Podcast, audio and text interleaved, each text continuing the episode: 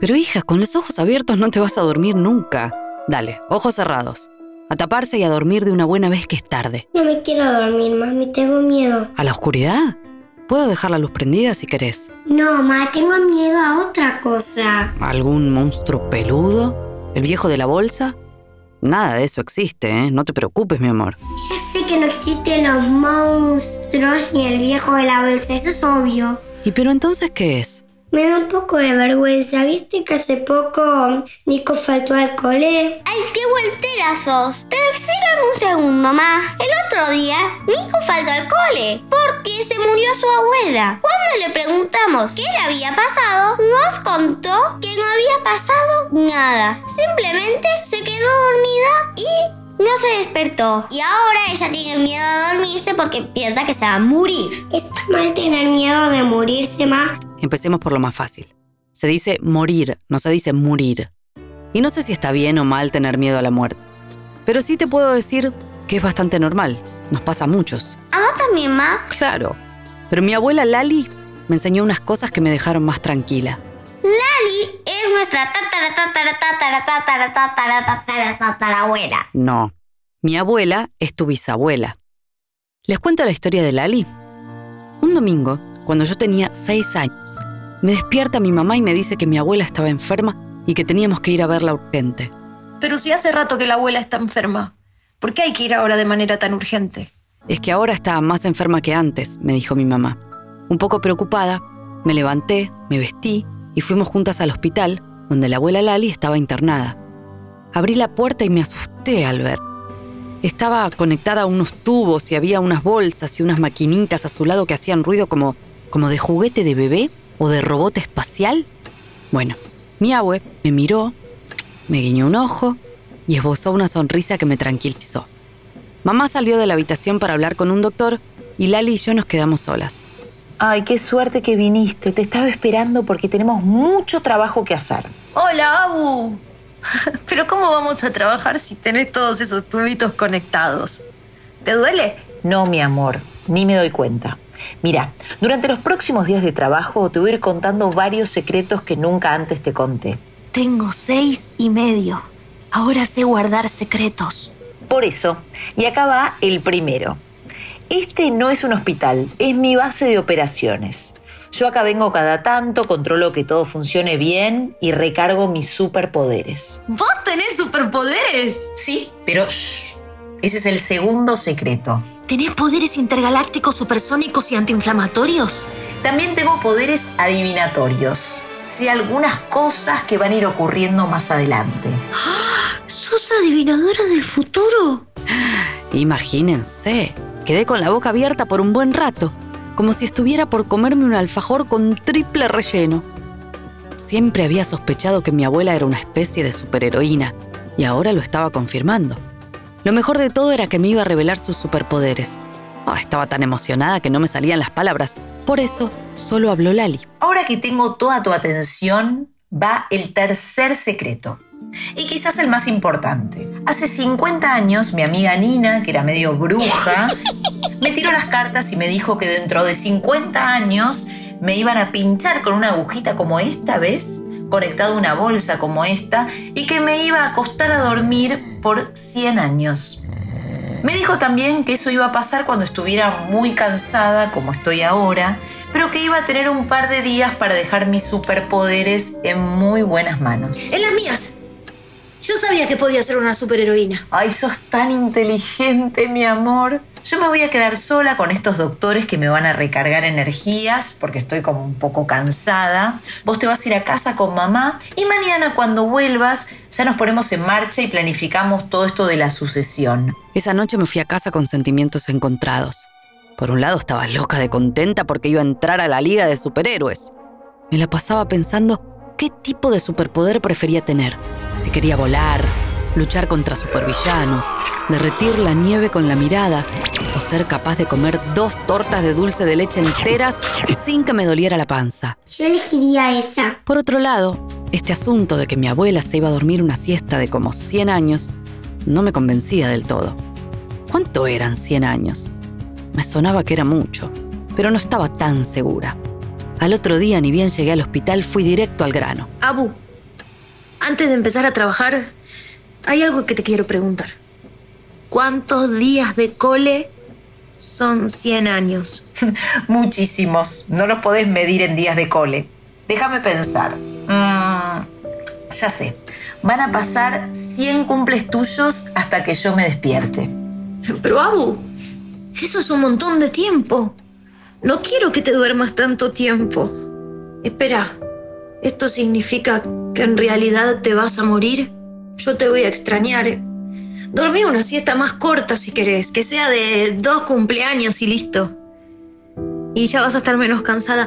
Dos cumpleaños es un montón. Ay, me encantaría mi vida, pero la culpa es de mi amiga que me echó esa maldición hace 50 años. Dijo que iba a dormir 100 años y 100 años serán. No la quiero a tu amiga Nina. Pásame su número de teléfono que la voy a llamar para que reduzca la maldición. Imposible. Se me adelantó, la muy sinvergüenza. Ella hace dos años que está durmiendo una regia siesta y parece que por el momento no tiene intenciones de levantarse. De hecho, justamente te quería hablar de eso. Es el primer superpoder que te voy a regalar y tiene que ver con esto de ser adivinadora. ¿Te interesa? Sí, re. Igual después quiero que sigamos hablando sobre el tiempo de tu siesta. Sigo pensando que es muy larga. Claro, podemos hablar todas las veces que quieras, pero esto es súper, súper importante. Y acá va el superpoder. Yo no sé cómo se llama esa enfermera que está allá, ¿la ves? No sé su edad, ni conozco la casa en donde vive, tampoco sé nada de ese señor que está acostado en aquella camilla, ni de la señora que le está dando de comer. Lo mismo me pasa con esos dos señores que están hablando en la tele, ¿los ves?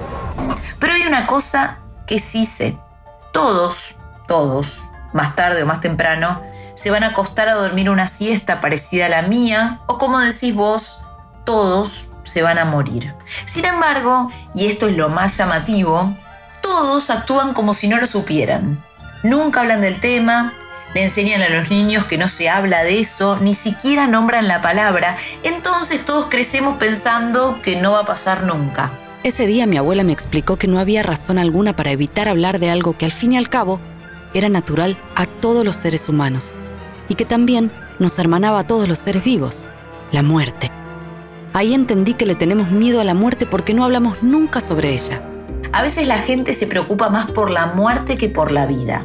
Los adultos, por ejemplo, terminamos jugando muy poco, nos olvidamos de usar los superpoderes que tenemos desde niños, sin embargo, existen otros lugares y otras culturas en donde las muertes no son más que despedidas o incluso celebraciones muy importantes.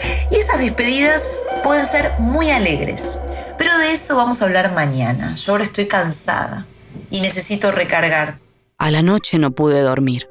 Pensé mucho en lo que me había contado mi abuela y volví a sentirme triste. Por momentos lloré, y por momentos volví a sentirme muy contenta y orgullosa de poder ser la sucesora de los superpoderes que me iba a transferir mi abuela Lali. Pasé tanto tiempo despierta que la cabeza se me llenó de preguntas. Al otro día, ni bien llegué al hospital con lápiz y anotador en mano, le dije a mi abuela que antes de ponernos a trabajar debía hacerle un par de preguntas importantes. Así que empecé. Durante el tiempo que estés dormida, ¿no te voy a poder ver? Y no voy a poder comunicarme con vos de ninguna manera. Pero me extraña araña. Yo tengo todo pensado. Nos vamos a comunicar de una manera distinta, sin palabras. No va a hacer falta que me hables con sonidos, nos vamos a comunicar con el corazón. Vos pensás lo que me querés decir y vas a sentir mi respuesta. ¿Y no te voy a ver más? Yo voy a estar en todas las cosas y adentro tuyo también. Pero podemos elegir algo juntas, no sé, un pájaro, un árbol, una laguna, para que cuando la mires me veas a mí. Hay una estrella que a mí me gusta mucho, es muy hermosa. Está justo al lado de la luna. Si querés usamos esa. Quiero la estrella y los pájaros y que todo me haga acordar a vos. Me parece perfecto. A la estrella la dejé apagada, así que todavía no la vas a ver. Pero ni bien me vaya a dormir, la voy a encender para que brille intensamente. Entonces cada vez que quieras hablar conmigo, podés mirar la estrella. Ay, qué suerte. Me había asustado porque ahora que tengo seis y medio, voy a empezar segundo grado y necesito que me ayudes con las matemáticas que me cuestan bastante. Ah, Abu, tengo otra pregunta. Em, no, no sé muy bien cómo decirla. estoy re contenta con los nuevos poderes que voy a tener y eso, pero también estoy triste. Anoche me costó dormirme y, y en algunos momentos lloré. ¿Y qué tiene de malo estar triste y llorar? Eh, no sé, me parece que no es bueno llorar. ¿Vos cuando estás contenta te reís? Eh, sí, claro, pero eso está bien. Lo que está mal es llorar. ¿Quién te dijo eso? La tristeza es un sentimiento como cualquier otro. No tiene buena fama igual que la muerte, pero te voy a revelar otro secreto. Muchas veces en tu vida vas a sentir tristeza como todo el mundo. Y no hagas caso a los que te dicen que no hay que llorar. Si alguna vez te dan ganas de llorar, llora tranquila, no tiene nada de malo. Es más, eso es lo que tenés que hacer cuando te sentís triste. Llorar, patalear, quejarte, pedir abrazos, quedarte sola, lo que tu cuerpo tenga ganas de hacer. O sea, que está bien que me ponga triste porque te vas a dormir una siesta durante 100 cumpleaños. Los sentimientos no están ni bien ni mal, son lo que son, sentimientos. Se sienten o no se sienten. Lo que está mal es tapar los que ya están ahí. Bueno, ya no tengo más preguntas y estoy lista para anotar todas tus instrucciones. Muy bien. Empiezo por nombrarte, anota, organizadora oficial de mi fiesta de despedida. Y el nombre va a ser La Lali Fiesta. Bueno, acaban las instrucciones. Mi abuela me dictó punto por punto cómo quería que fuera su despedida. Me dijo que habría libertad absoluta para llorar y reír, que cada uno de los asistentes tendría que contar una historia sobre ella, que el asunto de los superpoderes no se lo podía contar a nadie. La lalifiesta iba a ser a la canasta. Eso quiere decir que cada uno llevaría lo que quisiera tomar o comer, y entre todos armaríamos un gran banquete. Cerca del final, todos tendríamos que cantar a coro una canción que mi mamá iba a tocar en la guitarra. El único requisito era cantar a viva voz. Nadie tendría permitido cantar bajito. El que cante bajito es porque tanto no me quería. Al final pondría música y todos tendrían que seguir una coreografía inventada por mí, hasta que saliera perfecta. Uf, tenía un montón de tareas. Esa noche me fui a dormir pensando en cómo organizarme, pero estaba tan abrumada que me quedé dormida enseguida. Tuve un sueño hermoso del que me acuerdo cada detalle hasta el día de hoy. Soñé que era viejita, que me acostaba a dormir y que me levantaba en la estrella de mi abuela. Las dos nos abrazábamos y sonreíamos. Una enorme sensación de paz me llenó todo el cuerpo. Al otro día, al llegar al hospital, fui rápido a contarle a la Abu Lali. ¡Abu! ¡Abuela! No sabes lo que me pasó anoche. A ver si adivino. Soñaste conmigo y con mi estrella. ¿Y cómo sabes? Ah, claro, los superpoderes. Bueno, ¿y hoy qué hay que hacer? Traje la mochila llena de útiles. Nada, mi nietita dorada. Ya terminamos. Hoy solo quería que vinieras para darme un beso final. Ya me quiero ir a dormir. ¿Ahora te morís? No me muero. Yo ya terminé de vivir, que es distinto. Estoy muy satisfecha y con muchas ganas de ver cómo sale esa celebración desde la estrella. Te acordás bien de todo lo que tenés que hacer en mi despedida, ¿no? Y ese día, después del beso y del abrazo, más lindos del mundo, mi abuela Lali se acostó a dormir su siesta de los 100 cumpleaños. Ni bien pasó, me puse a organizar con mamá su fiesta de despedida y ¿saben qué? Salió bárbara. La gente lloró y se divirtió un montón. Y todo terminó con un espectacular baile dirigido por mí. Creo que pocas veces me divertí tanto en una fiesta como ese día. ¿La estrella de tu abuela la pudiste ver? Sí, claro. Al otro día me asomé al cielo y vi junto a la luna una estrella nueva que no había visto antes. Era de un gris parecido al color de sus ojos y brillaba con un brillo especial, como si bailara. Al mismo tiempo me reía carcajadas y lloré a moco tendido, haciéndole caso a mi cuerpo y a mis sentimientos, como me había enseñado Lali. Gracias, mami. Ahora sí me voy a dormir. Se me pasó el miedo. Hasta mañana. Hasta mañana, mis amores. Y colorín colorado, este cuento se ha acabado. Y colorín coloros, este fue otro cuento feroz.